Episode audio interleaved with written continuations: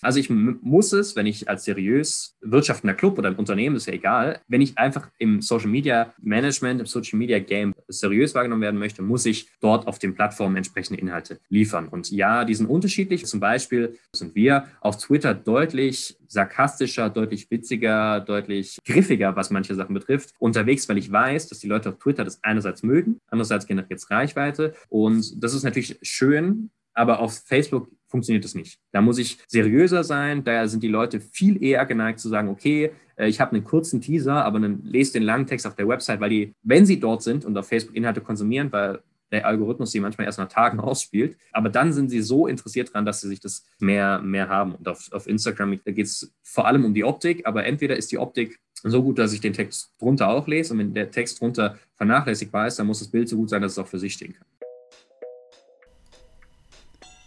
Herzlich willkommen zum VSD Power Break, dem Sportbusiness Podcast für News, Insights und Tipps rund um die persönliche Karriere im Sportbusiness.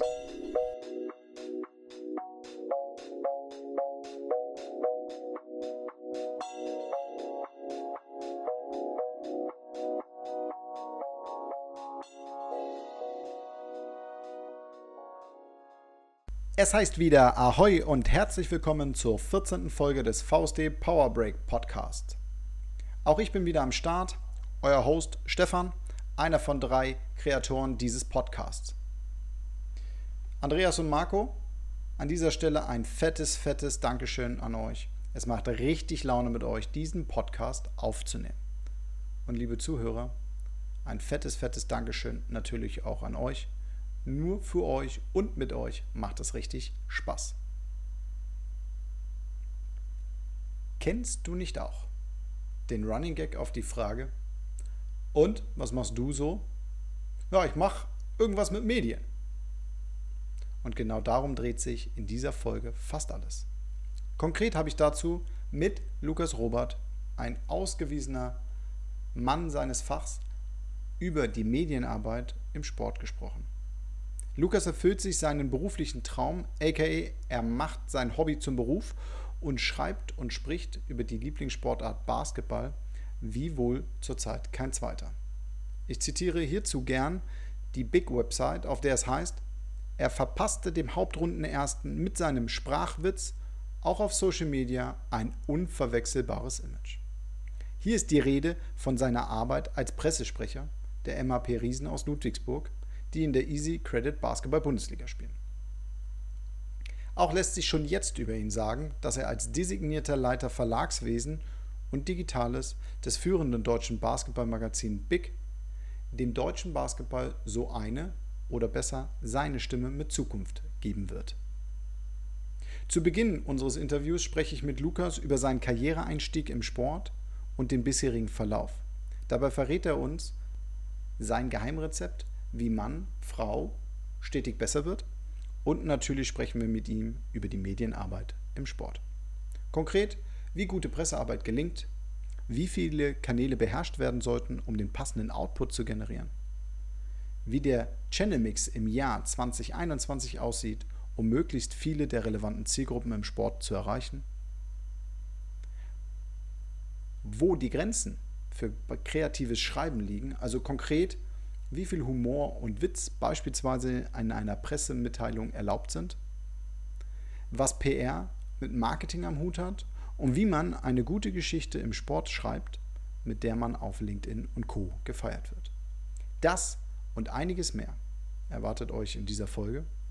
Hört rein und durch, es lohnt sich wieder. In unseren Shownotes findet ihr alle nützlichen Links zu Lukas, dem VSD, mir und auch der Big.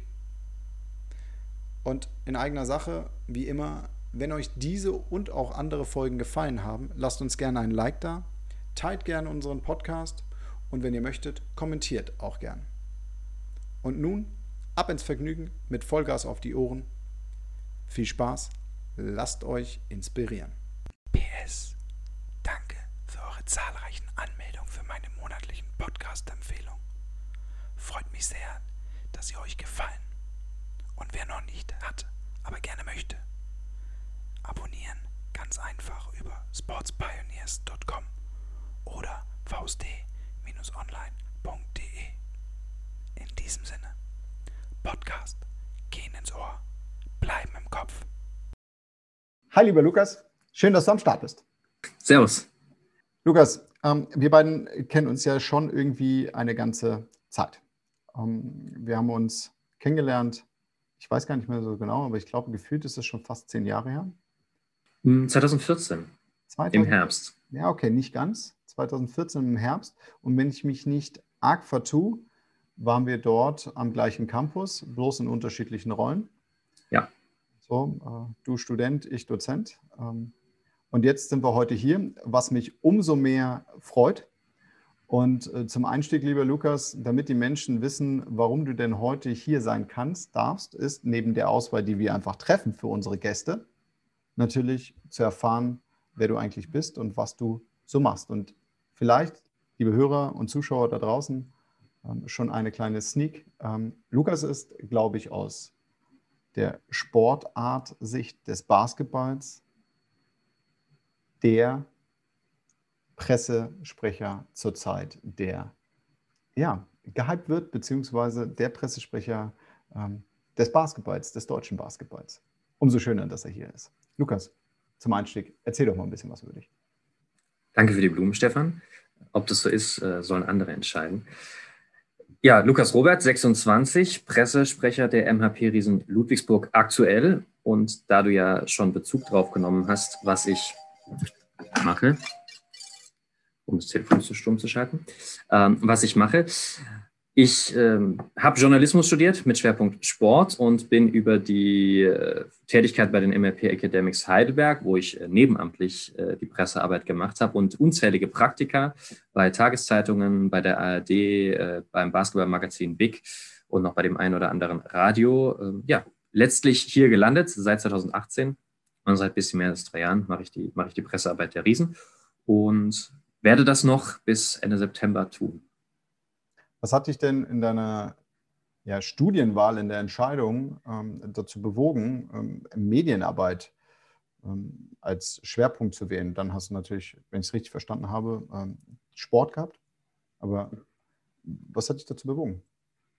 Ich habe, als ich in der, in der Schule war, ich war in der, in der Schule anwesend äh, und war da auch, was die mündliche Arbeit betraf, sehr fleißig, aber die restliche Arbeit war doch ähm, ausbaufähig. Von dem her stand ich so vor der schwierigen Wahl. Ich weiß nicht, was ich mit meinem Abi machen möchte, habe aber auch nicht so viele Sachen, die ich damit tun kann. Also äh, das Medizinstudium war schon von vornherein ähm, ausgeschlossen, es sei denn, ich hätte gesagt, ich studiere erst mit 35.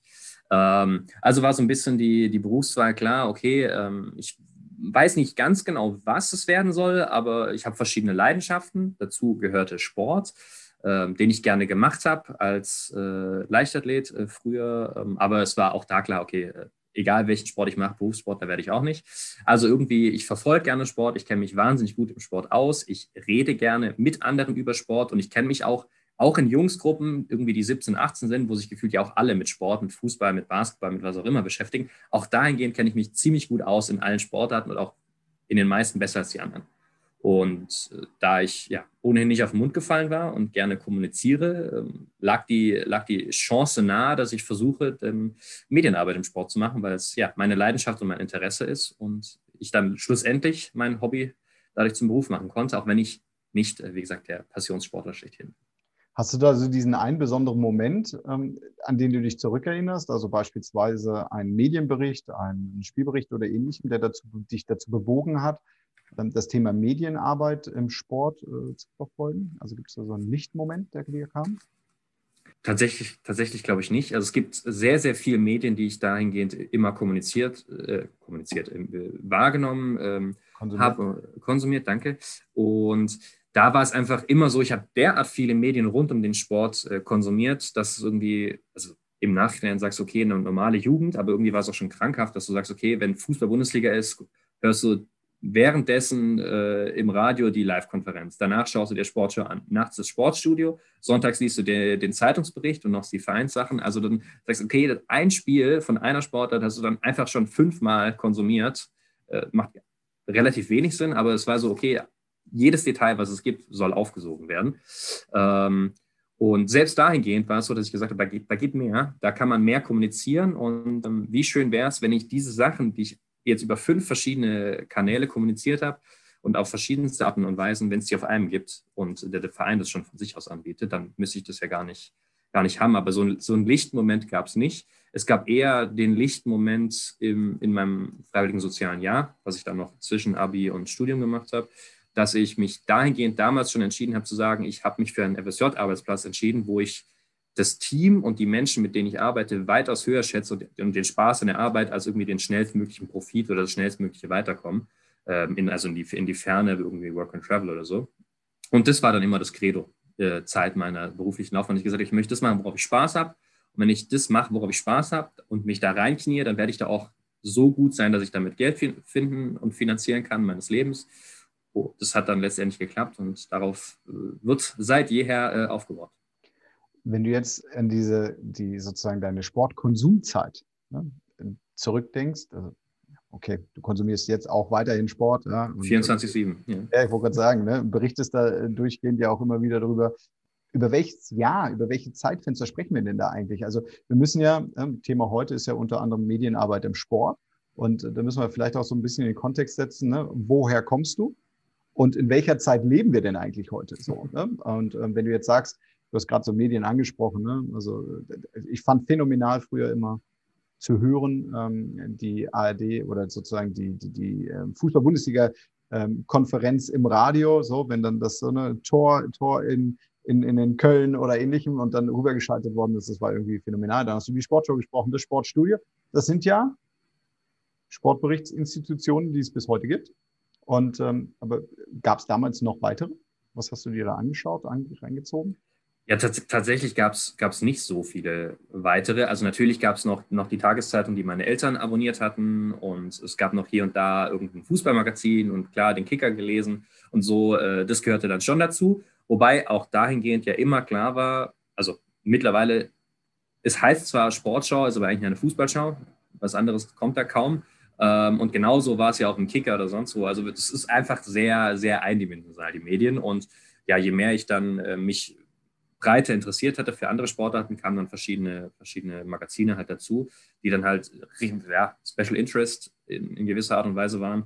Mal mehr, mal weniger. Aber tatsächlich war es, war es so, dass es äh, die Medien, die wir gerade umrissen hatten, waren, waren die Basis. Also ich, das erste Fußballspiel, an das ich mich erinnern kann, äh, was ich live geschaut habe, war 2002 äh, das WM-Finale. Und da war ich sieben. Und das hat, daraufhin hat sich dann halt aufgebaut bis letztlich zu meinem, meinem Abi und auch dahingehend, also 2013 habe ich Abi gemacht und auch da war ja so, okay, wenn du ein Smartphone hattest, war das war schon nicht, nicht schlecht, aber bei weitem hatten das nicht alle und irgendwelche WhatsApp-Gruppen, WhatsApp per se, gab es auch nicht. Also die ganzen äh, digitalen Medien waren ja, verschwindend gering. Klar, irgendwie, die, der eine hatte Facebook, der nächste hatte was weiß ich, was es gab, SchülerVZ, Quick, keine Ahnung. Ähm, aber wirklich zum Konsum von Sportmedien war das jetzt nur bedingt geeignet. Ja, also da war alles noch in den ersten Schritten. Es hat ja dann in den vergangenen, also in, ab dem Zeitpunkt, ne, also 2010, ne, mit Start des iPhones, hat das Ganze ja erst die richtige Dynamik bekommen. Das heißt, du bist damit ja dann auch äh, richtig äh, groß geworden im beruflichen Arbeiten. Da kommen wir, mhm. glaube ich, gleich drauf zurück. Ähm, der Punkt ist, jetzt haben wir gerade eben verschiedene Male gehört, äh, du hast Fußball konsumiert, aber jetzt bist du im Basketball. Wie bist du dazu gekommen? ja, dass ich Fußball konsumiert habe, ist einerseits richtig, andererseits aber auch nicht die ganze Wahrheit. Ähm, ich komme komm aus Ludwigsburg gebürtig, auch wenn ich nicht Zeit meines Lebens immer nur hier gewohnt habe, aber Ludwigsburg seit jeher ja Basketballstadt und natürlich war es irgendwie klar, so mit äh, 13, 14, so die Jungs, die irgendwie ein äh, bisschen was auf sich halten und da nehme ich jetzt mich mal un, ganz unvoreingenommen auch mit dazu, äh, waren so, okay, äh, wenn du samstagsabends oder freitagsabends wohin gehen willst, kannst du natürlich nach Stuttgart fahren, aber irgendwie für Bars und Clubs sind wir alle viel zu jung und auch interessiert waren wir da ohnehin nicht dran. Also irgendwie, was machst du mit den Jungs? Ja, okay, du gehst halt zu einem, zu einem Sportverein, gehst zu einer Veranstaltung. Wir sind halt dann äh, zusammen, zusammen in die Halle gegangen, in die Rundsporthalle damals noch, weil die MAP-Arena gab es noch nicht. Und naja, also wahrscheinlich niemand, der in so einer alten Turnhalle war und die geil, diese geile Basketballatmosphäre, die, die Lautstärke, die Hitze, also sowohl Gradanzahl als auch Dezibelanzahl kannst du sicherlich nicht gesundheitsmäßig äh, verantworten. Aber das war das, weswegen es natürlich so eine Leidenschaft gab, weil das war meine Heimatstadt, äh, quasi mein Club, wo das, wo das irgendwie alles angefangen hat. Das hat sich im Laufe der Jahre dann natürlich in gewisser Weise distanziert, weil ich mich einfach für so viel interessiert habe, dass die Identifikation gelitten hat. Aber ähm, zum Basketball bin ich dadurch gekommen, dass es einfach klar war, wenn wir, wenn wir am Wochenende mit den Jungs das machen, äh, dann gehen wir in die Rundsporthalle zuerst, später in die MAP-Arena und verfolgen das. Und dahingehend wurde das halt immer freakiger. Und ich habe es ja vorhin gesagt, irgendwie kannte ich mich dann besser aus als alle anderen, weil ich mich halt mehr interessiert hatte. Und dieses ganz normale, so, okay, ich weiß, wer da spielt, ich weiß, gegen wen wir spielen und ich weiß die letzten äh, zehn Spielergebnisse, äh, war cool. Aber besser war es, die letzten zehn Jahre zu wissen. Ja, vielleicht mal so eine spannende Frage. Ich habe meine, meine Geografiekenntnisse ähm, weltweit auch ähm, ganz stark irgendwie über Fußballclubs äh, gelernt. Ja? ja? also das lag einfach das an meiner Interesse. Ist das bei dir, ist das bei dir genauso? Ja, also äh, tatsächlich war irgendwie, also Geografie schon immer so ein bisschen interessant für mich, auch vor Sport ähm, weil meine Eltern Wert darauf gelegt haben, dass ich viel von Europa sehe, schon, schon relativ jung ja, das war schön. Von dem her kann ich schon ein bisschen was, aber klar, ähm, wenn du nicht alle Spieler von allen Teams kanntest, egal jetzt in welcher Sportart und ähm, okay, Handball spielt der gegen den in einem Europapokal, okay, wo ist das eigentlich? Und ähm, ja, also ob das jetzt, wie gesagt, wenn es bei Handball sind, wo Kielce und Veszprem sind, das weiß so ein Normalbürger gar nicht, aber jeder Handballfan weiß das komplett genau. Und im ja. Basketball und Fußball ist es genau gleich und ja, wahrscheinlich weiß jeder, weiß jeder Mann irgendwie, der irgendwie ganz normal durchschnittlich in Deutschland aufgewachsen ist, äh, ewig viele Spieler und äh, die wichtigsten Städte aller Europapokal-Teilnehmer der letzten 20 Jahre, weil er sagt, okay, habe ich halt alles verfolgt und dann mal, länger abends aufbleiben durfte, weil irgendein besonderes Spiel kam, so mega cool, aber du hast dich ja viel intensiver damit beschäftigt, vor allem, weil ja nicht dieses, äh, dieses Ding war, okay, ich habe hier Second und Third Screen, sondern ich bin einfach so sehr drin, dass es ähm, ja, alles, alles reingeht und dir auch alles merken kannst. Schön wäre es gewesen, wenn es mit Vokabeln auch so gewesen wäre. ja, sehe ich, sehe ich genauso. Also hier ein, Lobe, ein, ein Loblied auf äh, Sport und Bildung. Also das lässt sich miteinander verknüpfen. Situativ, ja. Äh, mal so, ich weiß, das ist so Social Media like, so eine typische Frage. Ne? Äh, lustig anhand von äh, ein bis drei Hashtags zu beschreiben? Was jetzt genau? Social Media an sich, meine ja. Arbeit. Schreib dich mal anhand von drei, nein, dein Name, dich, du, Lukas, anhand von drei Hashtags. Was würdest du drunter schreiben? Also Hobby zum Beruf habe ich ja vorhin schon erwähnt und das schreibe ich auch unter jedem ja. Hashtag von dem, äh, oder jeder, unter jedem Post, deshalb würde ich es auf jeden Fall machen. Meine Leidenschaft ist mein Beruf. Dadurch ähm, ist meine Freizeit sehr oft auch mein Beruf, aber das passt, passt sehr gut zusammen. Das finde ich nicht als Malus. Äh, Hobby zum Beruf ist einer. Ähm, ja, der zweite, äh, Proud Daddy auf jeden Fall als, als Vater eines, eines Sohnes gehört es auf jeden Fall dazu. Tja, da wird es schon schwierig. Der dritte wäre, weiß ich nicht. Okay. Nee. Die Hätte zwei. ich jetzt ehrlich gesagt nicht erwartet. Allerdings ist das ja dann natürlich mal, mal gucken, was dabei rauskommt. Ähm, wo kann man dich Social Media technisch dann erreichen? Wo auf, findet man dich? Auf den, auf den in dem Sinne gängigen Medien, was äh, in meinem Fall äh, Instagram, Facebook, äh, Twitter sind, LinkedIn. Ähm, TikTok bin ich persönlich kein Fan und von dem her dort auch nichts zu finden. Okay, da, da kommen wir vielleicht auch nochmal drauf. Äh, wenn nicht, ähm, TikTok werden wir, glaube ich, irgendwie noch erleben. Äh, coole Nummer dazu. Lukas, jetzt hast du, also das, liebes Publikum und äh, liebe Zuschauer, liebe Hörer, ähm, ich kenne keinen, der mehr über Basketball weiß als Lukas. Und die spannendste Frage, die sich für mich dabei immer stellt, neben dem, dass Lukas da, glaube ich, schon mal so ein bisschen Einblick gegeben hat, wie kriegt man diese ganzen Informationen? Also Lukas, die Frage, welche Skills helfen, helfen dir im Alltag, beruflich und vielleicht sogar mit dem Ausblick äh, privates, allerdings geht es ja schon eher um den Beruf, ähm, dein, dein, deinen Job zu machen. Ähm, wie, was, wo nimmst du deine Skills her? Wie schleifst du die? Ähm, gib uns da mal irgendwie so ein bisschen eine Anhaltspunkte, wie du das gemacht hast und wie du das gerade aktuell machst. Also wenn, wenn es jetzt die, die Wissbegierigkeit äh, betrifft und verschiedene andere Sachen, wo, also finde ich, das ist jetzt kein Skill, aber, oder vielleicht doch, aber ich habe eine unendliche Unersättlichkeit in mir und bin per se mit meiner Arbeit und auch mit dem, was ich weiß, unzufrieden. Obwohl ich weiß, dass weder meine Arbeit super schlecht ist, noch mein Wissensstand extrem gering. Aber durch diese, durch diese Unersättlichkeit äh, bin ich quasi selbst sehr oft mein größter Kritiker und zer zerreiß und zerrede manche Sachen, äh, die dann ähm, ja, wo ich sage, das, das geht besser. Das dann heißt dann nicht, dass ich irgendwelche Sachen drei Tage nicht online stelle, irgendwelche Pressetexte, weil ich sage, das geht nicht, sondern sage, okay, das ist jetzt cool und das, die Klickzahlen sind auch schön, da lesen ein paar tausend Leute, alles top, aber ähm, diese Unersättlichkeit besser zu werden, mehr zu wissen, äh, voranzukommen, ähm, die sicherlich ein großer Antrieb für Fleiß ist, weil ich ähm, sage, ich weiß, dass ich nicht, also ich weiß, dass ich gut bin, aber ich sehe das nicht so und ich möchte besser werden und von anderen lernen und deshalb ähm, ja extrem wiss- und lernbegierig, weil ich sage, ich bin 26, schön, dass ich gut bin, schön, dass andere mich gut finden, aber da geht mehr, das geht besser. Und äh, mit, mit so einer Einstellung hilft es, hilft es extrem.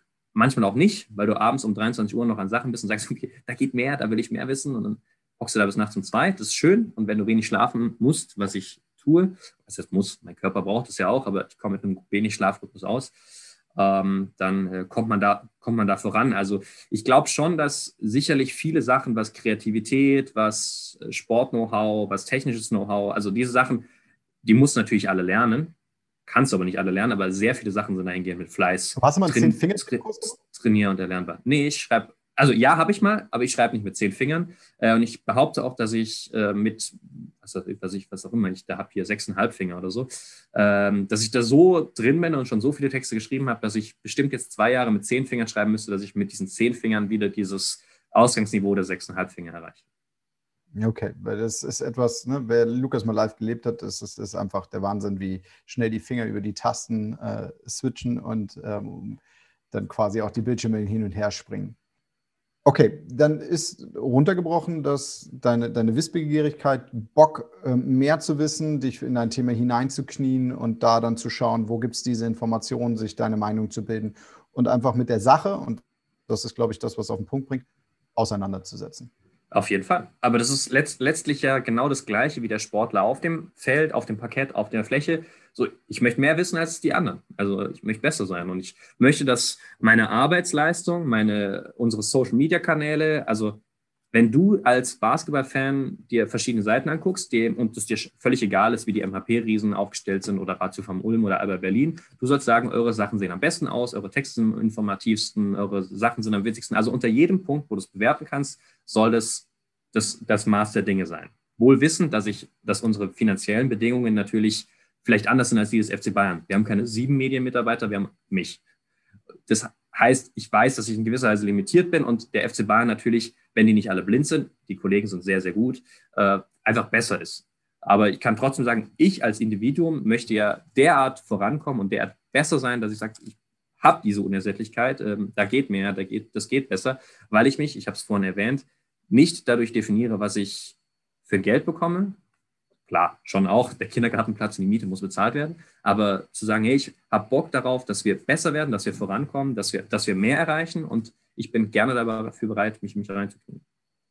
Das bringt uns auch dazu, mal ein Zitat zu bringen. Ähm, da können wir vielleicht auch noch auf deine berufliche Karriere eingehen, aber ein Zitat von der Basketball in Germany, kurz Big Website, lautet über Lukas, er verpasste dem Hauptrundenersten, jetzt machen wir die Klammer auf, äh, MHP Riesen äh, Ludwigsburg in der vergangenen Spielzeit.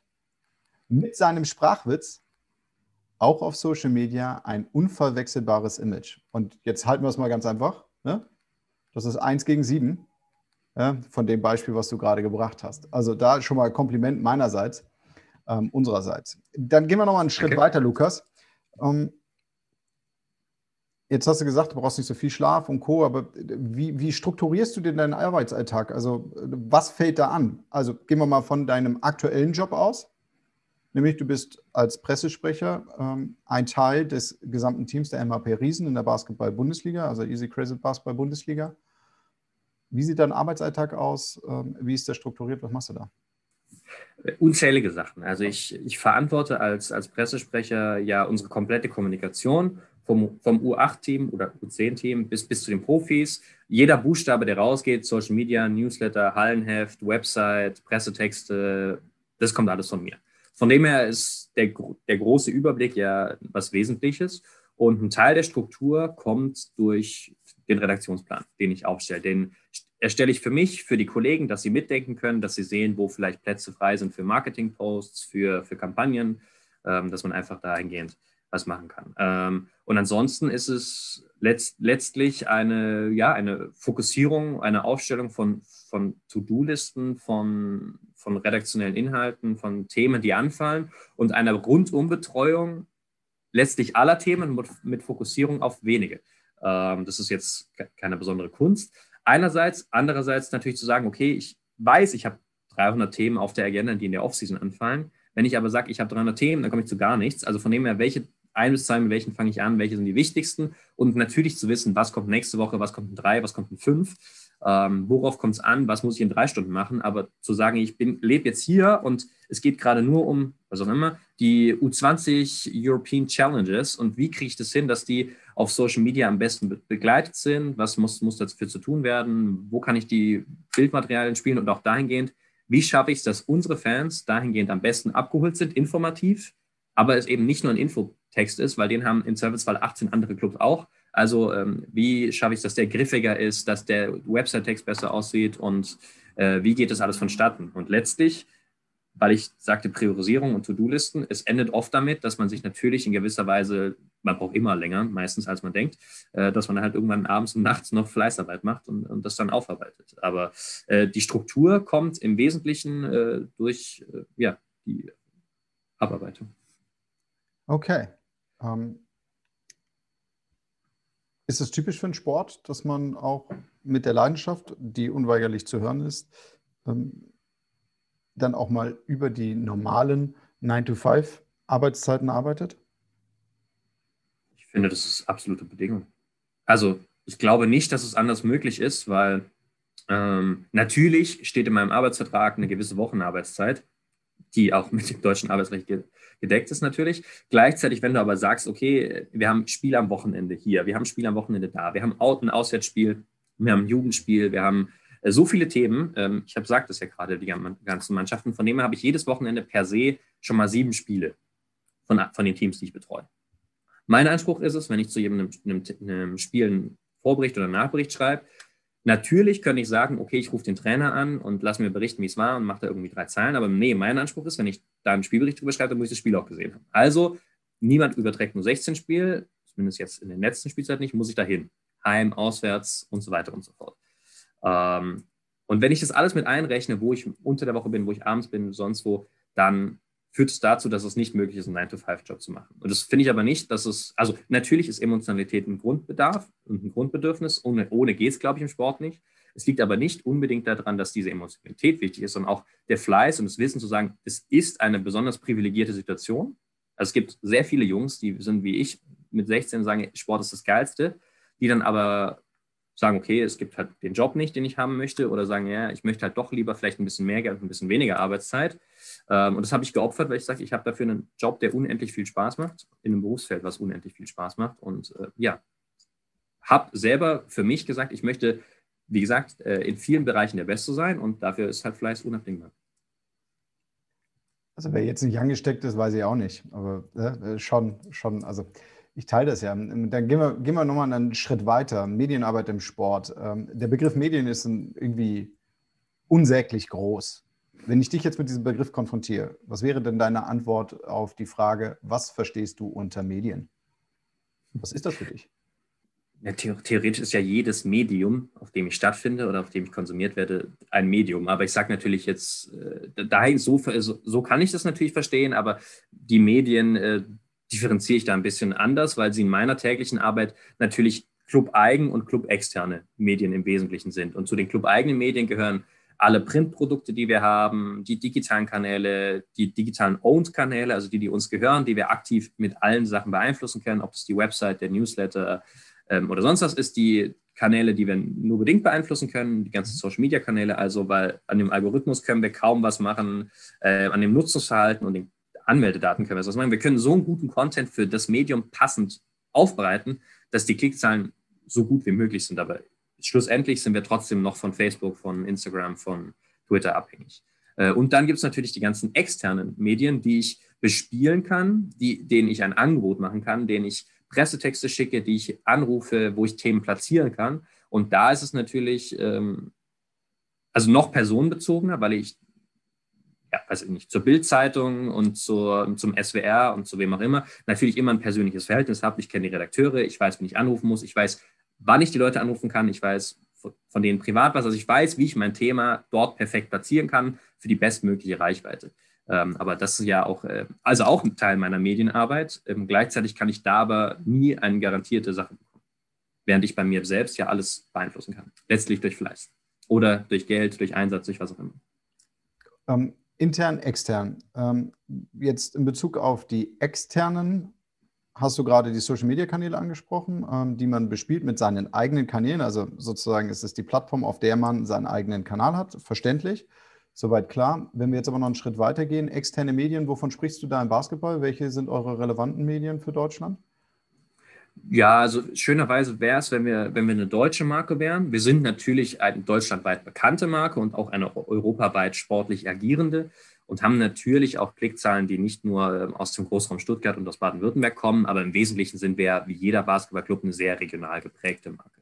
Mhm. Äh, von dem her sind natürlich auch die, die Medienpartner, die besonders relevant sind, alle hier beheimatet. Also wie gesagt, der, der SWR als größte, größte Fernsehanstalt, die natürlich auch Radio macht und dahingehend äh, das macht dann Radio Energy als unser Radiopartner äh, und dann einfach die, die größten Tageszeitungen und die größten Medienhäuser, die hier sind. Also von, wie gesagt, Stuttgart sagte ich schon, Heilbronner Stimme, Ludwigsburger Kreiszeitung, die Stuttgarter Zeitung, da kommen verschiedene Medien dazu und letztlich ist jedes Medium relevant, was 100, also von Ludwigsburg ausgehend 100 Kilometer letztlich im Umkreis ist, weil die Klickdaten unserer Nutzer auf Social Media und die Ticketing-Absatzzahlen zeigen, das sind circa die Leute, die zu uns kommen. Also die möchte ich erreichen.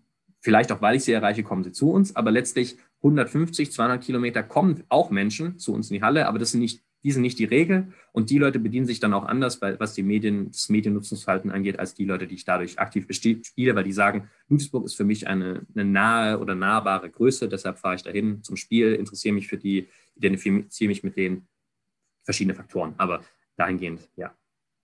Okay, ähm, unterscheidet ihr auch oder du für dich auch ähm, einmal in, den, in, die, in die Medien die Scoring, also ich sag mal, Sportberichterstattung bringen und Sportbusiness-Berichterstattung bringen, also ne, beispielsweise ja, Sponsor, Sponsor News oder ähnlichem. Auf jeden Fall. Also mein, mein Presse-Newsletter, mein Newsletter-Verteiler, wo ich die ganzen Pressetexte raus, ist natürlich weitaus größer. Da sind auch deutschlandweite Medien drin, vom, also klar, Sportinformationsdienst, DPA, aber auch ganz andere Kollegen, wo ich weiß, zum Beispiel die Süddeutsche Zeitung berichtet nicht regelmäßig über uns, schön wär's, aber die zwei Redakteure, die uns betreuen oder Basketball betreuen, die lesen das regelmäßig. Das heißt, die sind immer grundinformiert. Und genauso ist es mit Sponsors oder anderen Themen. Ich sage, die sind auch Teil des Presseverteilers und wenn wir Business-Inhalte haben, dann lesen das eher gezielter. Gleichzeitig weiß ich aber auch, okay, wenn ich jetzt hier bei der Ludwigsburger Kreiszeitung anrufe, wenn wir einen Deal mit Stuttgarter Hofbräu haben, den wir jetzt seit Juli als Bierausstatter, Teampartner und Bierausstatter in der MAP-Arena haben, dann ist es natürlich schön, und dann berichten die da auch drüber, weil die sagen, das ist für die Ludwigsburger, die in die Halle kommen und Bier trinken, relevant. Weiß ich aber auch, da muss ich bei meinem Kontakt bei Sponsors anrufen, um das da zu platzieren. Wahrscheinlich macht er das auch von alleine, aber warum nicht anrufen, den Kontakt spielen und dann wieder ähm, ja, dadurch ins Gespräch kommen und mehr oder weniger besser generieren können, dass man dort stattfindet. Intern betrachtet Jetzt hast du Printmedien und digitale Medien angesprochen. Printmedien, wir sprechen über so eine Art, ich sag's mal, Clubmagazin und äh, Heimspielmagazine, also insbesondere für die erste. Mhm. Ähm, und dann, wenn wir in die digitalen Medien gehen, über wie viele verschiedene Plattformen reden wir denn, mit denen du da arbeitest? Hm, kommt ja darauf an, ob du jetzt sagst, jedes Social Media, jede Social Media Plattform ist ein Kanal und jede Website, auf der ich arbeite, ist ein Kanal und jedes Newsletter-Format ist eins. Aber sonst hätte ich gesagt so 15 bis 20. Okay. Äh, wenn wir es komplett aufsplittern, auf wie Twitter ist ein Medium, Facebook ist ein Medium ja, und so weiter. Ja, genau. Ja. Und dann von der, von der Wertigkeit oder Relevanz vielmehr, nicht Wertigkeit, sondern von der Relevanz für euch, ähm, für deine tägliche Arbeit, was sagst du, ist da aktuell gerade, weil da ist Social Media extrem schnelllebig? Ja, trotzdem ist Social Media sicherlich ähm, hochrelevant. Also wir haben, als ich hier angefangen habe, im Juli 2018 eine, eine Analyse gemacht, ähm, also davor schon, und das war ein Grund meines neuen Aufgabenprofils, das zu ja. ändern, dass sehr viele Menschen Inhalte über uns nicht bei uns konsumiert haben, weil mein Vorgänger unzählige Themen, die Stelle wurde auch aufgesplittet, ähm, also ich mache auch viel, aber mein Vorgänger hatte noch ein bisschen mehr zu tun.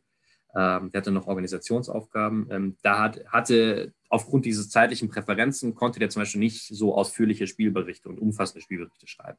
Und äh, das hat sicherlich dazu geführt, dass Menschen gesagt haben, okay, wenn ich ein, Informationen über das Spiel der Riesen haben möchte, gehe ich nicht zu den Riesen, sondern woanders hin, weil irgendwie der Verein an sich nicht so viel anbietet. Deswegen war von Anfang an klar, dass wir gesagt haben, wir möchten die Leute wieder zu uns holen. Also wir haben eine neue Website programmiert, wir haben die mit vernünftigeren Inhalten aufgeladen, mit umfassenderen Inhalten, also dass sie technisch und inhaltlich einfach wieder ansprechender ist. Und dahingehend, auch wenn es alt und nicht ganz, also alt hergebracht ist, aber die Website wirklich eine extrem große Relevanz, das zeigen auch die Klickzahlen, die Leute ziehen sich Informationen daher. Natürlich muss ich bei Social Media eine höhere Schlagzahl an den Tag legen, muss ich griffiger sein, muss ich noch aktueller als auf der Website sein, aber die Sachen sind sicherlich äh, mit mit der höchsten Relevanz. Aber wenn ich es mir aussuchen kann, ist natürlich alles, was mir gehört, relevant, aber alles, was mir bedeutend mehr potenzielle Reichweite generiert, viel wichtiger. Also, dass ich vielleicht nicht mit dem, ich habe es jetzt schon zweimal gesagt, mit, mit der Bildzeitung, aber das ist natürlich ein immenses Medium, was in extrem viele Haushalte potenziell geht und auch eine riesige Kauf Käuferschaft hat. Also wenn ich dort stattfinde, und das tun wir im Schnitt jeden zweiten Tag, im, im, sowohl Print als auch digital in der Bild Stuttgart. Das heißt, ich bin hier vor Ort in der Region verankert. Das ist natürlich, also das so viel Reichweite potenziell kann ich mit meiner Website hier gar nicht erreichen. Also es muss ja immer, muss ja immer ein Zusammenspiel sein. Das ist natürlich okay. jetzt nicht die beste Antwort auf deine Frage, aber ist ja klar, wenn ich nur auf meiner Website stattfinde, dann rühre ich immer im eigenen Quark. Ist natürlich cool, wenn ich immer im eigenen Quark rühre und alle immer kommen, aber das limitiert sich ja per se, weil die Leute dann, also die werden von sich aus immer weniger. Der eine zieht weg, der nächste ähm, interessiert sich nicht mehr für Basketball, der dritte. Äh, Klar. Ja.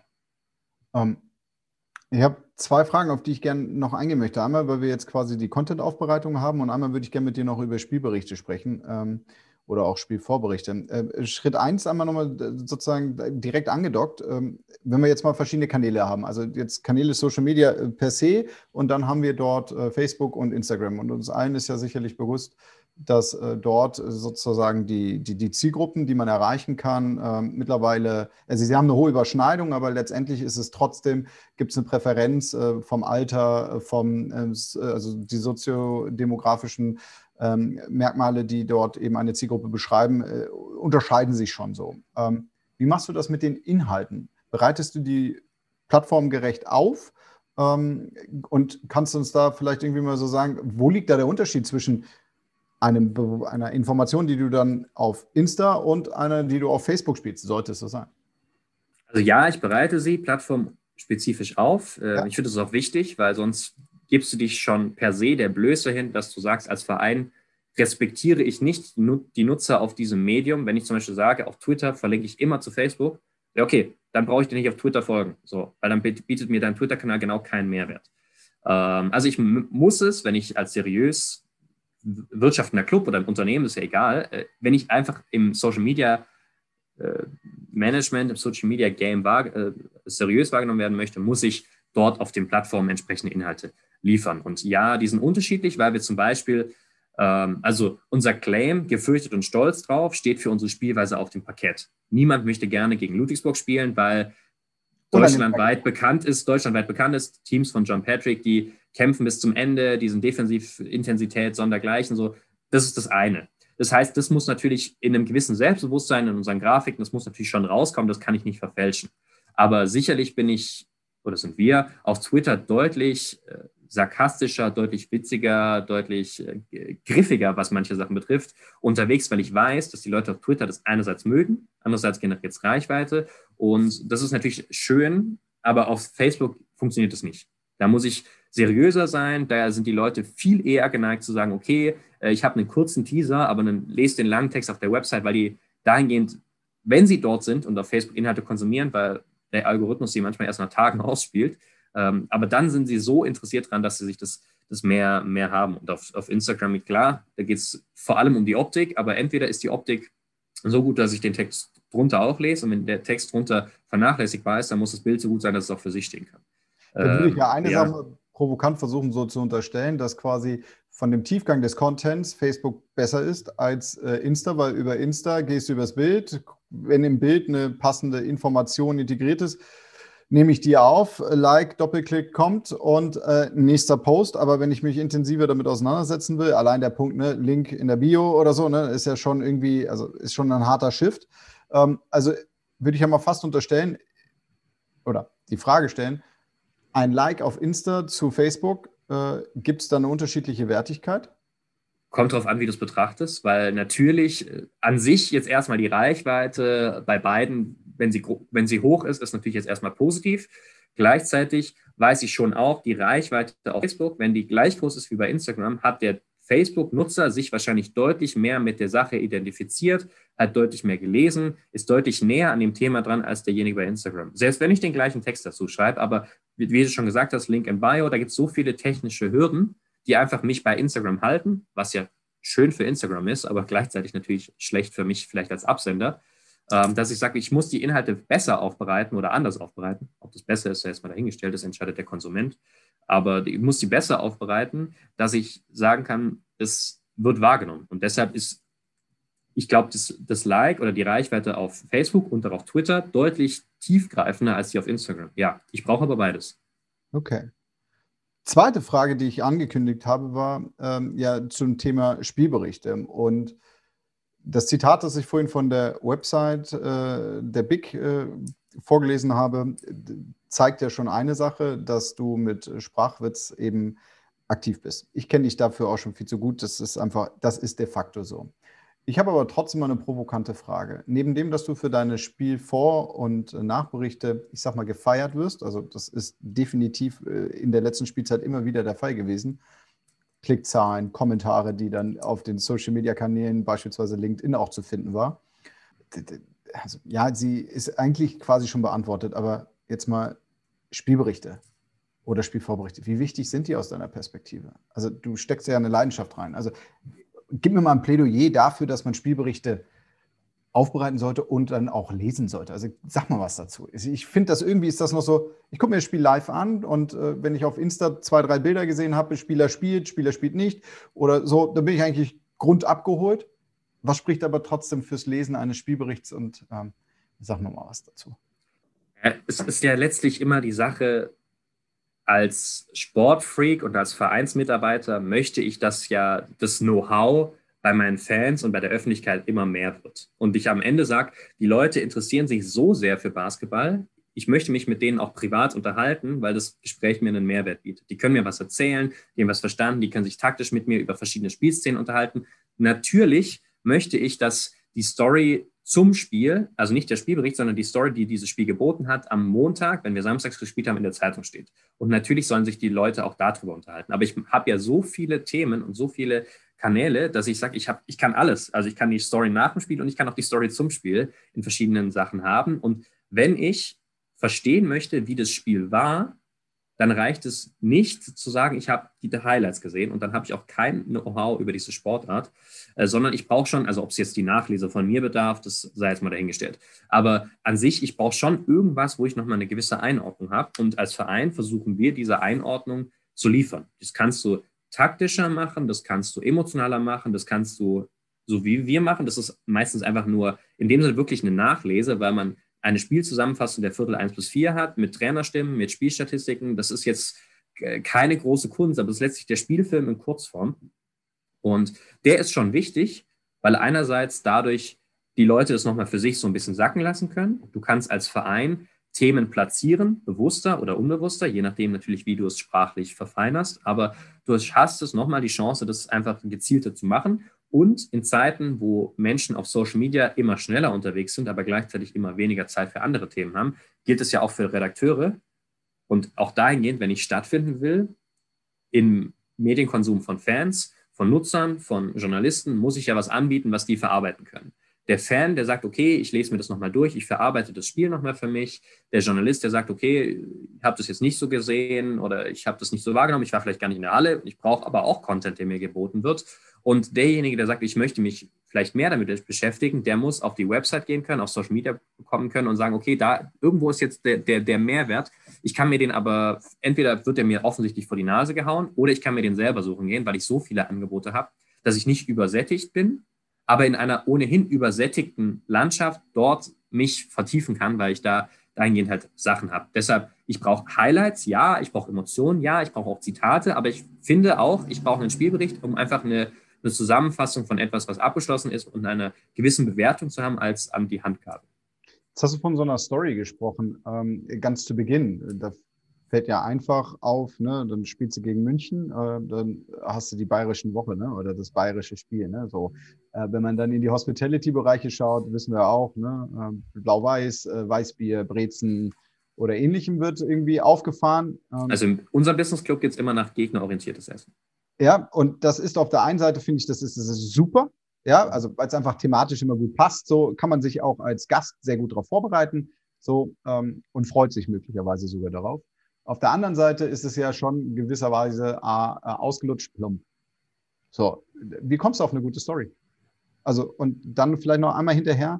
Du hast gerade davon gesprochen, dass eben so bestimmte Highlights mit rein dürfen. Ähm, gibt es auch äh, für Pressemitteilungen oder sozusagen diese Berichte Grenzen des kreativen Schreibens, ergo Humor, Witz, wie viel darf rein?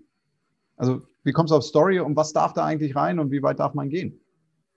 Also, wie ich auf Stories komme, komplett unterschiedlich. Letztlich ist der, die Kreativität ja grenzenlos, weil ähm, also die Erwartungshaltung unserer Fans, der Journalisten, von dir, von, von jedem, der unsere Kanäle konsumiert, ist, wenn wir Samstag spielen, kommt irgendwann zwischen Mittwoch und Donnerstag, meistens immer 48 Stunden vorm Spiel, der Vorbericht. Und in diesem Vorbericht, das weiß ich, das steht oben drüber, so, okay, die MHP-Riesen spielen am Samstag gegen Braunschweig. Ähm, und äh, hier gibt es jetzt alle Infos. So, Tip-Off ist um da. So, also das, das, die Leute wissen schon, worum es geht. So, das heißt, das Offensichtliche muss natürlich auch rein. Also, wer ist der gegnerische Topscorer? Was ist irgendwie, wie waren die letzten Wochen von Braunschweig? Wie waren die letzten Wochen von uns? Also, das ist ja klar, dass das rein muss. Das, ja. Aber das kann jeder. Das, das kannst du, das kann, also nicht, dass du nicht schreiben könntest, aber das kann jeder, der einfach den Club auf easycredit-bbl.de guckt, Statistiken anzeigt, das kann der runterschreiben. Das heißt, ähm, wenn es jeder kann, ist es keine Kunst, das zu schreiben. Und es ist auch keine Kunst, das zu lesen, weil das ja keinen Mehrwert für mich bietet. Das heißt, ich brauche irgendwas, ich brauche noch irgendeine, Geschichte zum Spielen. Beim einen Spiel sind sie offensichtlicher, beim nächsten sind sie vielleicht ein bisschen schwieriger.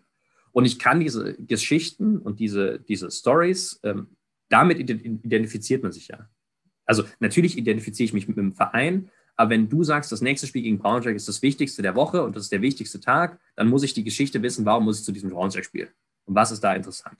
Und der Vorbericht kann dafür ja eine gewisse, gewisse Vorlage geben. Und entweder spiele ich das halt, indem ich sage, okay, ich bringe jetzt was nach vorne, was vielleicht nicht so offensichtlich war, weil ich das als Verein platzieren möchte, oder ich platziere etwas, einen Fakt, der vielleicht äh, ja nicht so bekannt ist und nehme den. Oder, du hast es ja schon, hast es ja schon gesagt, dass der ein oder andere Vorbericht ähm, von mir äh, schönerweise gute Reichweiten bekommen hat und äh, dahingehend viel Lob bekommen hat. Das freut mich natürlich. Aber einer dieser angesprochenen bestand daraus, dass ich Zitate von äh, Bismarck, Beethoven und keine Ahnung wem in, integriert hatte. Und ähm, es einfach darum ging, dass ich gesagt habe, das wäre doch was Witziges, wenn ich jetzt ähm, quasi also mit einer ganz anderen Sache, ne? mit einer, genau, mit einer ganz anderen, anderen mit einem anderen Thema reingehe. Der letzte, der letzte ähm, die letzte Personalmeldung von Jacob Patrick, äh, dass der bei uns seinen Vertrag verlängert hat, ging um die Zahl 42. Und äh, du weißt auch, dass diese Zahl 42 im Internet sehr prominent ist.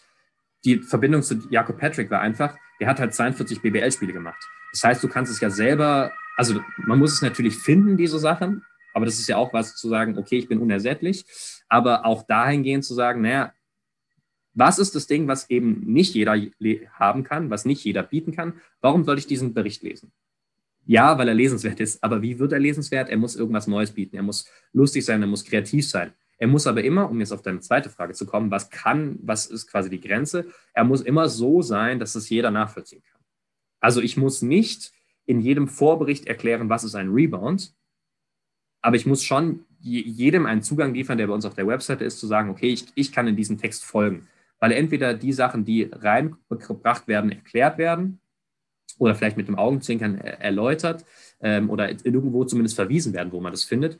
Ähm, ich kann schon aufbauen auf einem gewissen Grundniveau, aber ich muss jedem Leser einen Zugang liefern. Natürlich, okay, er muss die technischen Skills haben, auf unsere Website zu kommen und er muss sprachlich fähig sein, Deutsch lesen zu können. Aber es darf auch nicht so sein, dass ich sage, okay, das ist so ein bildungssprachliches Niveau und ein derart krasse, krasse Freakshow, die ich da abliefere, einfach weil ich sage, okay, das interessiert jetzt mich, Okay, dann habe ich Reichweite 1 äh, und ich lese es nicht mehr, weil ich es ja geschrieben habe. Äh, lese es nur einmal Korrektur, das bringt ja auch keinem was. Also es muss ja schon dem Ziel sein, dass ich sage, ich weiß, der durchschnittliche Fan könnte sich dafür interessieren. Und da ist viel Try and Error. Cool. Dann vielleicht mal nochmal so, mich interessiert in dem Kontext noch, also Pressearbeit, Social Media Arbeit hast du angesprochen. Ähm, ich glaube, die Frage ist obsolet, dass das ein fließender Bereich ist.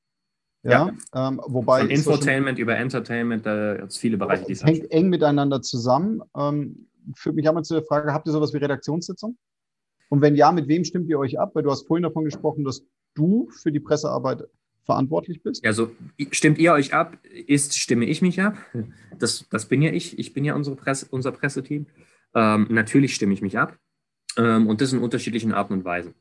Also es ist schon so, dass wir so viel Content produzieren und auch, ich mache es ja schon seit drei Jahren, dass klar ist allen hier, okay, der Content wird in erster Linie wird er schon vernünftig durchdacht sein und gut sein. Natürlich passieren immer mal wieder Fehler, wo man vielleicht mal nochmal zurückrudern muss, aber an sich, natürlich muss ich mir nicht jeden Post und jeden Content freigeben lassen, sondern ich präsentiere äh, in unserem Redaktionsplan oder sonst wie und sage, okay, das sind die Inhalte, so ich habe vielleicht. Zu? Wer greift auf diesen Redaktionsplan zu? Gleich, gleich. Und, und vielleicht sage ich, okay, ich habe ich habe drei Sachen, wo ich gerne von euch Feedback hätte. Und wenn ihr drei Sachen habt, gebt mir Feedback. Aber an sich sind es jetzt dann, okay, das sind die Inhalte für diese Woche und für nächste Woche. Und dann sind die erstmal gegeben. Und wenn sich keiner meldet, gehe ich davon aus, das passt. Weil wir auf diesem Niveau schon sind, dass ich nicht zwangsweise diese, dieses Feedback brauche, weil ich weiß, dass weiß und was das Niveau ist. So. Und dann letztlich mit unserem zweiten Vorstand, mit Markus Buchmann, äh, wird der Redaktionsplan an sich nochmal abgestimmt.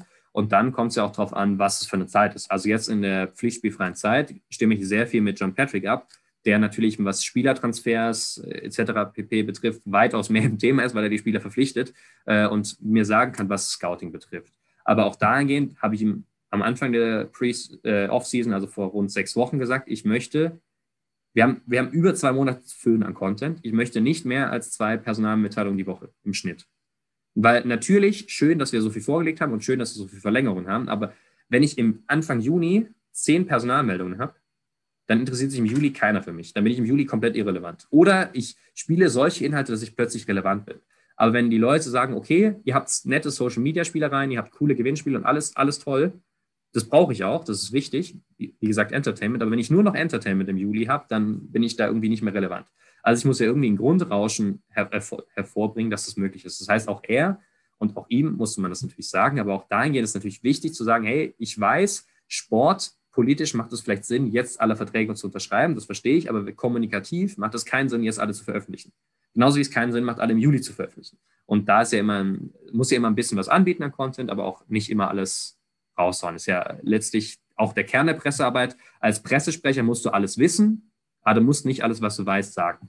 Ähm, natürlich nicht lügen, das ist klar, aber ähm, dahingehend ist ja auch was, wo du sagst, du kannst ja auch eine Off-Season scripten und du kannst auch eine Saison scripten. Du kannst ja sagen von Anfang an, was sind die Themen, die ich in einer Saison spielen möchte, was sind Polit Tage, wo ich das vielleicht machen möchte, das kann man ja, geht ja. Da will ich gerne aber nochmal genauer rein, weil ähm, Pressearbeit ist äh, im Kontext, also gehen wir mal so ein bisschen theoretisch an die Sache heran, so, dann gibt es das Thema, gibt es den Bereich Marketing, und im Bereich Marketing gibt es den Kommunikationsmix und den Kommunikationsmix, der bezieht sich dann ja eben auf Kanäle, über die wir jetzt vorhin schon mal gesprochen haben. So, das heißt also, mit deiner Arbeit bist du ein Teil des Marketings. Siehst du dich auch so? Ja, ich bin sogar ein Teil des Ticketings. Also letztlich ist es ja ein fließender Übergang. In unserem Fall als Sportverein mit Ticketing. Und ansonsten, wenn ich in einem Unternehmen wäre, halt nicht Ticketing, sondern Vertrieb, aber auf jeden Fall Marketing. Auf jeden Fall. Und wie, wie sieht denn da sozusagen das, das Verständnis dafür aus der Zusammenarbeit? Also gibt es zum Beispiel auch ähm, Dachthemen. Also wir haben vorhin über den, du hast vorhin den Claim von euch angesprochen, ähm, den du, äh, Kraft der Kompetenz, die du hast, irgendwie auch mit einfließen lässt, ähm, sowohl ne, äh, in die Texte, so, äh, dann gibt es aber auch noch die grafische Aufbereitung. Ähm, wie ist da, gib uns da nochmal einen Einblick sozusagen, Marketing, PR, Social Media, wie hängt das in deiner täglichen Arbeit zusammen?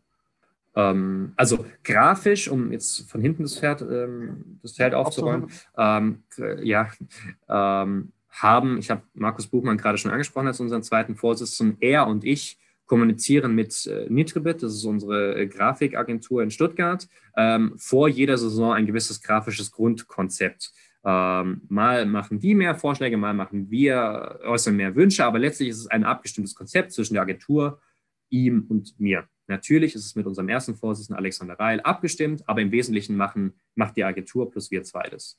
Und da sind natürlich dann verschiedene Wünsche, die ich als, äh, als jemand, der Social Media betreut, äußern kann. Das sind verschiedene Wünsche, vielleicht wie, wie Marketing-VKUs aussehen, wie unsere Website aussieht, aber das ist ja ein gewachsenes Konstrukt. Und dahingehend ist es klar, ja. wenn ich Sachen auf Social Media sehe, müssen die, also ich muss eine Optik haben, die auch im Marketing, bei Marketingtexten, bei Werbeanzeigen draußen, ich muss erkennen, nicht auf den dritten Blick und auch nicht auf den fünften, ich muss auf den ersten Blick erkennen, das sind die MRP-Riesen. Was in Ludwigsburg gelb-schwarz ist, muss von uns sein. Gut, jetzt haben wir noch Salamander äh, nebendran in Convestheim, die noch einen schwarz-gelben äh, Salamander rumrennen haben. Der ist auch schwarz-gelb, aber der ist ja auch unser Maskottchen. Also mit Lurchi wird es einfacher. Ähm, und letztlich ist es ja, also die Identifikation clubübergreifend und themenübergreifend ist ja also einerseits sehr schwer, wenn man das nicht hat, aber wenn man das als Grundlage für alle Themen nimmt, sehr einfach. Weswegen wir eine, äh, also wir sind nicht so ein großes Team, wir sind gerade so zehn Leute in der Geschäftsstelle, wenn man alle Bereiche vom Jugend bis Marketing und von Organisation bis Ticketing nimmt, äh, plus die zwei Vorstände oder inklusive jetzt als Vorstände. Aber ähm, dahingehend so, dass jeder mehr oder weniger einen Bereich verantwortet und auch das Verständnis gewachsen ist, dass es niemand alleine kann. Und niemand ist so gut, dass ähm, das von alleine klappt. Und ähm, dahingehend zu sagen, okay, es ist einfach wichtig, auch dahingehend ist. Aber wenn ich alles weiß, was im Ticketing ab, abläuft, kann ich viel eher sagen, hey, wie ist denn die Idee? Ich möchte ja auch, dass wir Tickets verkaufen, weil das, das spricht für eine gute Social Media Arbeit. Das spricht dafür, dass auch mein Job nächsten Monat sicher ist. Der ist natürlich jetzt nicht unsicher, aber ich möchte ja den Club weiterentwickeln und ich möchte, dass wir vorankommen und ich möchte, dass wir der geilste Scheiß in der Region sind. Also natürlich ist ein guter Text wichtig, aber natürlich auch so wichtig, dass die Halle voll ist, weil wenn der Text cool ist und der, keiner die Halle kommt, dann sind wir offenbar nicht der geilste Scheiß. Mhm. Ähm, und das ist ja, ist ja selbst, also selbst ergänzend und dahingehend auch zu sagen, ich, ich möchte, dass wir neue Partner gewinnen und ich möchte, das, was wir mittlerweile, was wir mittlerweile haben, dass wir nicht nur auf dem Parkett gefürchtet sind, sondern auch neben dem Parkett stolz drauf sind und die Partner sagen, was ihr auf Social Media macht, ist mega geil. Und weil ihr es so geil kommuniziert, haben wir Bock auf euch, kommen zu euch in die Halle und haben Bock, euer Marketing zu machen. Das liegt daran, weil die Marketingkollegen einen grandiosen Job machen, aber auch, weil die tagtäglichen Schnittstellen auf Social Media oder den Pressetexten von Externen, die einfach über uns berichten, so gut sind, dass die Leute sagen, ich höre natürlich nicht jeden Tag von meinem Marketingbetreuer, ich kann mich jeden Tag bei dem melden, wenn ich das möchte, aber ich identifiziere mich einfach mit der Sache. Und Pressearbeit ist da ein kleiner, aber nicht unbedeutender Teil davon. Was glaubst du, wie sich die Presse- und Medienarbeit im Sport in der Zukunft entwickelt? Es wird sicherlich noch ein bisschen schnelllebiger und ein bisschen, bisschen intensiver, weil die Inhalte optisch immer besser werden müssen, gleichzeitig dadurch aber auch immer schwieriger zu produzieren. Das ist jetzt kein Ding der Unmöglichkeit, optisch ansprechende Inhalte zu produzieren. Aber gleichzeitig findet es niemand mehr toll, nur schöne Buchstaben nebeneinander zu sehen. Sagt, ja, okay, also dass eure Website responsive ist und dass der ein geiles Bild von einem guten Fotografen ist, ist ja wohl absolut erwartbar von euch, dass ihr das macht und dass wir äh, schöne, schöne Inhalte haben. Von dem her wird es noch schneller und wahrscheinlich noch oder sicher noch videobasierter. Und dadurch, dass es noch, noch Video und lastiger und noch optischer wird, ähm, wird es vielleicht ein bisschen weniger greifbar an manchen Stellen. Also äh, Instagram, TikTok, äh, das erhöht sicherlich nicht die Bindung des Einzelnen zur gesamten Marke und zum Verein. Gleichzeitig muss ich aber dort so stattfinden, dass die Leute zu mir als kommen und von sich aus überzeugt sind. Und mit meinem Wertekonstrukt muss ich da natürlich darauf, darauf einspielen, dass ich eine glaubwürdige Marke mit einem hohen Identifikationspotenzial bin, die sich durch Sport auszeichnet, aber nicht nur für den Sport steht, weil ich nicht nur einmal die Woche stattfinden möchte, sondern ich muss jeden Tag stattfinden. Und das kann ich nur, wenn ich na, gute Inhalte habe auf den entsprechenden Kanälen und am Zahn der Zeit bin. Also wie gesagt, responsive Design für eine Website ist toll, brauchst du aber schon vor fünf Jahren. Wenn du es immer noch nicht hast, dann bist du einfach veraltet, dann bist du nicht auf der Höhe der Zeit. Yes. Und das spielt ja, also geht ja fortlaufend. Okay. Kannst du dir vorstellen, dass die, also das war eine Diskussion, die wir letztens geführt haben, dass die sozusagen die Berichterstattung, die auch auf der eigenen Website läuft, ähm, quasi noch mehr in so einen Blog-Kontext übergeht, also quasi Online-Magazine laufen? So, ist das, das, ist das für dich etwas oder seid ihr da schon? Nee, da sind wir leider noch nicht. Ähm, wobei das auch eine Limitierung an sich der, der Faktoren ist. Also ich würde sicherlich, also ich würde auch in einem persönlichen Blog jede Woche über das Office schreiben, weil es auch hier genügend Themen gibt, die sicherlich für den einen oder anderen interessant sind.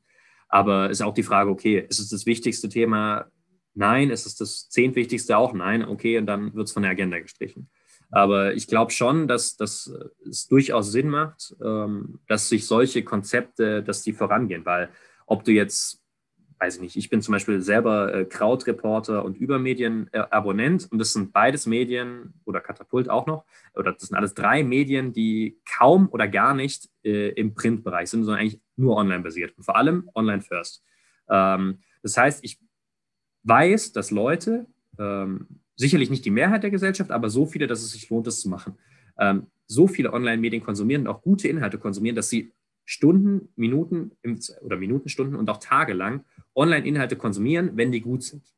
Und wenn die gut sind, muss natürlich dann die Frage sein, okay, was, was erwarte ich? Also, und wie platziere ich das? Also zu sagen, okay, als Verein stelle ich im Nachgang die Pressekonferenz auf YouTube, ist cool, das machen wir auch. Und die muss auch so sein, dass man die anhören kann. Das war sie am Anfang nicht. Mittlerweile ist es.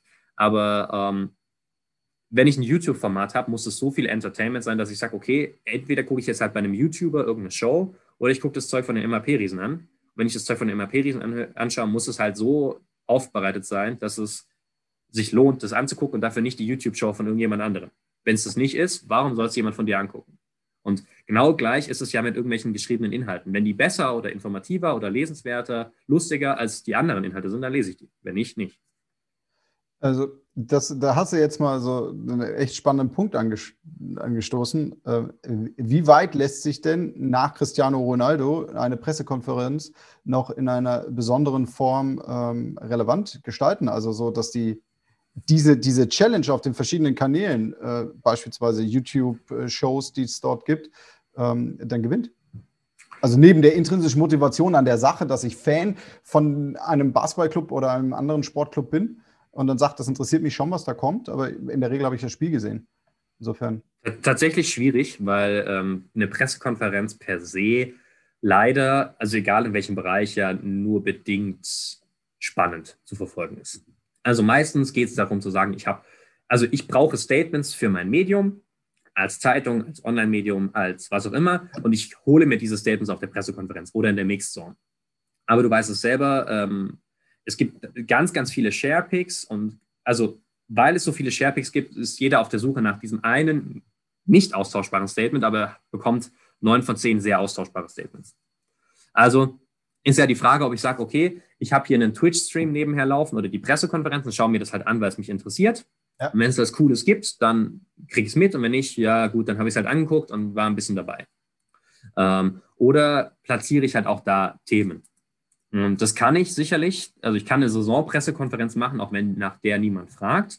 Und habe danach bewusst drei bis vier Themen platziert und sage, da, da schalten schon genügend Leute, Journalisten ein, die dafür Mehrwerte sorgen. Ähm, oder sage ich, okay, ich mache halt meine, erfülle meine Schuldigkeit und mache nach dem Spiel eine Pressekonferenz. Da kommen dann zehn Leute, vielleicht auch nochmal drei, vielleicht auch mal 20, aber es kommen sehr viele der gleichen Menschen, die dann für Reichweiten sorgen, ähm, wenn es gute Inhalte gibt und wenn nicht, nicht. Aber ich meine, mit Presse Konferenzen möchte ich auch keine neuen Menschen erreichen.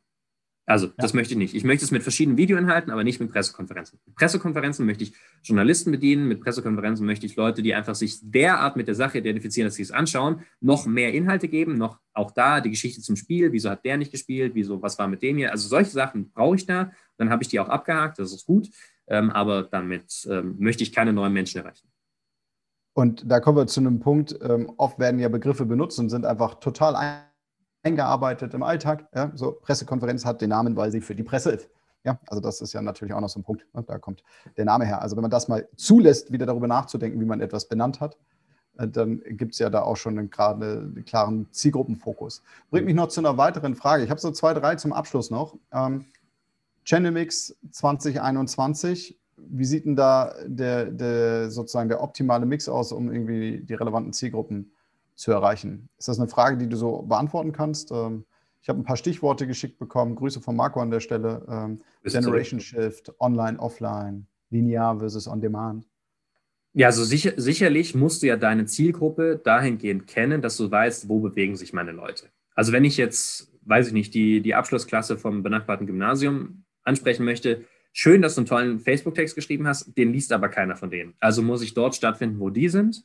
Ähm, oder das anders handhaben, wenn ich zum Beispiel sage, okay, also Wir sind nicht auf TikTok, äh, weil, ähm, also aus unterschiedlichen Gründen, mein Chef möchte das nur bedingt, aber ähm, ich sage auch, okay, die Videoinhalte, die ich dort produziere, müssen so viel besser sein als anderes, dass du da reinkommst. Also wie erreiche ich die? Da muss ich die halt die 15- bis 20-Jährigen oder wie auch immer, muss ich halt anders erreichen. Und deshalb ist mein Channel-Mix ja enorm wichtig, weil ich nicht, also ich, ich muss nicht auf meiner Website, in meiner, äh, in meiner Pressekonferenz und auf meiner Facebook-Page, da kann ich immer den 40- bis 60-Jährigen erreichen. Das ist super.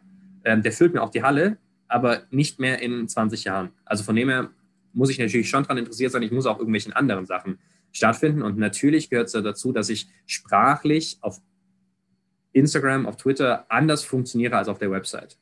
Ähm, und dahingehend weiß, okay, on, also live, ich kann natürlich einen Sendehinweis machen, hey, der und der ist da im Fernsehen oder da und da im Interview, aber das ist jetzt so egal, weil on demand viel wichtiger ist und digital viel wichtiger, ähm, weil die, also ja, ich weiß nicht, wann ich das, also ich habe kein Fernsehen daheim, ich weiß auch nicht, wann ich das letzte Mal Live-Fernsehen geguckt hätte, außer vielleicht Sport, aber zu sagen, naja, wann sind meine Menschen online hilft mir ja dieses Wissen enorm zu sagen, wann spiele ich auch die Inhalte. Also auch dahingehend, morgens um 10 ist der Kollege auf Facebook, der 40 ist und an seinem Arbeitsplatz ist und vielleicht nebenher noch den Feed offen hat, der ist online, aber vielleicht nicht passend der Zeitpunkt für eine Highlight-Nachricht. Ähm, und dahingehend, ja, kenne deine Zielgruppe, gilt in vielen Bereichen und in vielen Bereichen, also in vielen Maßnahmen, nicht nur im Pressebereich, aber dahingehend ja auch. Gleichzeitig kann ich den nicht digitalen Ansatz dahingehend ja auch so gut spielen, dass ich sage, ich setze da bewusst, also kaum einer benutzt mehr Plakatflächen, aber wenn ich das bewusst spiele und eine Plakatfläche platziere, hilft es mir vielleicht auch wiederum, weil ich in diesem, wir haben vorhin über Schnell, Schnelllebigkeit von Instagram und nicht Nachhaltigkeit manchmal oder weggeklickt und weg, weg ist der Inhalt, egal wie gut der war, gesprochen, kann ich das ja auch in einen bewussten Konterpunkt setzen, um das dort eben hin wieder wiederum stattzufinden. Aber auch dahingehend, ja. Okay. Lukas, Jetzt haben wir viel über Entwicklung und ähm, also den Status quo bis zur Entwicklung gesprochen. Du entwickelst dich beruflich auch weiter.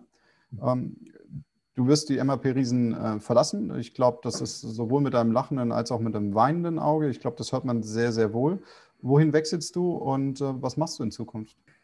Ich wechsle zur Sternschritt Media GmbH, die in Deutschland aber weitaus bekannter als Big ist, Basketball in Germany äh, und im Printbereich äh, oder im Magazinbereich das ja, deutsche Flaggschiff im Basketball ist und wechsle dahin als Leiter Verlagswesen und Digitales. Ähm, werde entsprechend nur bedingt redaktionell äh, da, da Tätigkeiten haben und eingebunden sein, sondern vor allem mich darum kümmern, wie die Big äh, und der ganze, der ganze Verlag eben im digitalen Bereich ähm, aufgestellt ist, was die Website betrifft, was Inhalte auf Website, der Website betrifft, wie, aufs, wie Sachen auf Social Media funktionieren, was man da, was man da vorantreiben kann, um einfach den, den Basketball im Ganzen und das Medium an sich dahin, da weiterzuentwickeln und ähm, dem auch eine Stimme ähm, im digitalen Bereich zu geben, die 2021 ähm, aktu aktuell, aktuell ist. Und das heißt nicht, dass das bisher nicht der Fall war, aber die BIC hat einfach sich dahingehend äh, professionalisiert und äh, einen weiteren Mitarbeiter äh, da an Bord geholt. Und das darf äh, schönerweise ich sein. Deshalb auch mit einem lachenden und einem weinenden Auge, weil ich da extrem Bock drauf habe, äh, im ja, größeren deutschen Basketballfokus weiterhin mit meiner Leidenschaft ähm, dabei zu sein und mich für eine Sache einzusetzen, wo ich sage, da kann man extrem viel entwickeln und Print sind geile Produkte. Das Magazin ist, ist herausragend gut was natürlich nicht heißt, dass das nicht weiterentwickelt werden kann, aber die BIG kann auf sehr, sehr vielen Ebenen neben diesem Magazin noch wachsen und hat, hat Gestaltungsspielraum. Und ich denke, ähm, so arbeite ich auch hier bei den Riesen, dass man mit, mit viel Arbeit ähm, und viel, viel, was man voranbringen kann, auch neue Leute begeistern oder alte Leute neu begeistern kann ähm, und dahingehend einfach weiter, weiterzukommen. Und deshalb mit einem, mit einem lachenden Auge und mit einem weinenden Auge, weil ich, ich mag es hier, ich mag es bei den Riesen habe aber einfach für mich nach, nach dreieinhalb Jahren und guten Gesprächen mit meinem neuen Arbeitgeber entschieden, einen neuen Reiz für mich zu setzen, was aber nicht heißt, dass ich, dass ich nicht meinen aktuellen Arbeitgeber mag oder es vielleicht vermissen werde, hier zu sein. Das heißt auch, das leite ich mal so ab, mit dem, mit dem Ehrgeiz und der Entwicklung, die du bei, in Ludwigsburg mit vorangetrieben hast, ähm, König Fußball äh, ne, und kriegt dann neuen Konkurrenten, ja, zumindest äh, in der Wahrnehmung. Ähm, nein. Nein. Nein. Nein. In Deutschland, in Deutschland nicht. Nein. Und das wäre natürlich auch, äh, wie gesagt, ich, ich sehe mich selber ja nicht als so gut, wie mich andere sehen, ähm, sondern ähm, ja, bin der Meinung, mit wenig äh, oder mit viel Einsatz kann man ein bisschen mehr erreichen, aber wenn man jeden Tag viel Einsatz bringt, wird man irgendwann langfristig auch ein deutliches Stück besser werden. Und äh, ja, ich glaube einfach, glaube einfach, dass es, dass es möglich ist, ähm, man aber auch dahingehend einfach in Vorleistung gehen muss. Also wenn du per se gute Inhalte kreierst und das fortlaufend machst und einfach immer besser wirst, dann wirst du auch Leute dadurch begeistern können und sagen, hey, andere Leute, die sich damit identifizieren, aber muss halt auch was anbieten.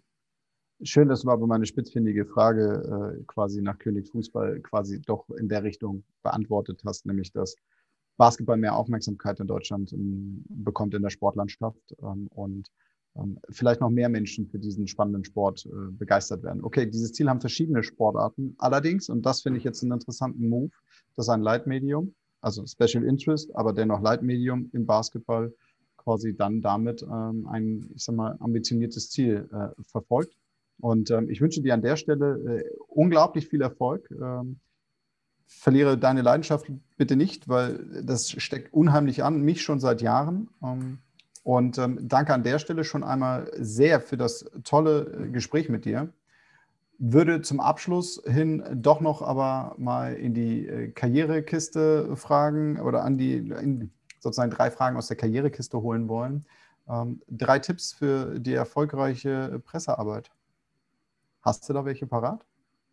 Ähm, ja, also drei sind natürlich, natürlich schwierig, aber letztlich geht es ja, also wenn ich Pressearbeit im Bereich, äh, also für den Presseverteiler oder für den Social Media Konsumenten mache, ist eigentlich egal was, aber denke es nicht so, wie du es denkst, sondern denk so, wie es dann der Lesende sehen soll. Also ähm, es ist super, super wichtig zu sagen, wenn ich einen Pressetext an einen Presseverteiler schicke und die Leute darüber berichten sollen und der Text für sie Mehrwerte bietet, so lies es, wie es der Redakteur lesen muss. Wo sind die Infos, wie findet es? Das muss alles einfach zu klicken sein, in Social Media für den Fan, im Presseverteiler für den Pressevertreter, der muss alles so schnell wie möglich finden, weil nur dann wird es auch gelesen. Wenn es guter Inhalt ist, der aber in einer schlechten Form ist, Katastrophe. Was wahrscheinlich schon der zweite Tipp ist.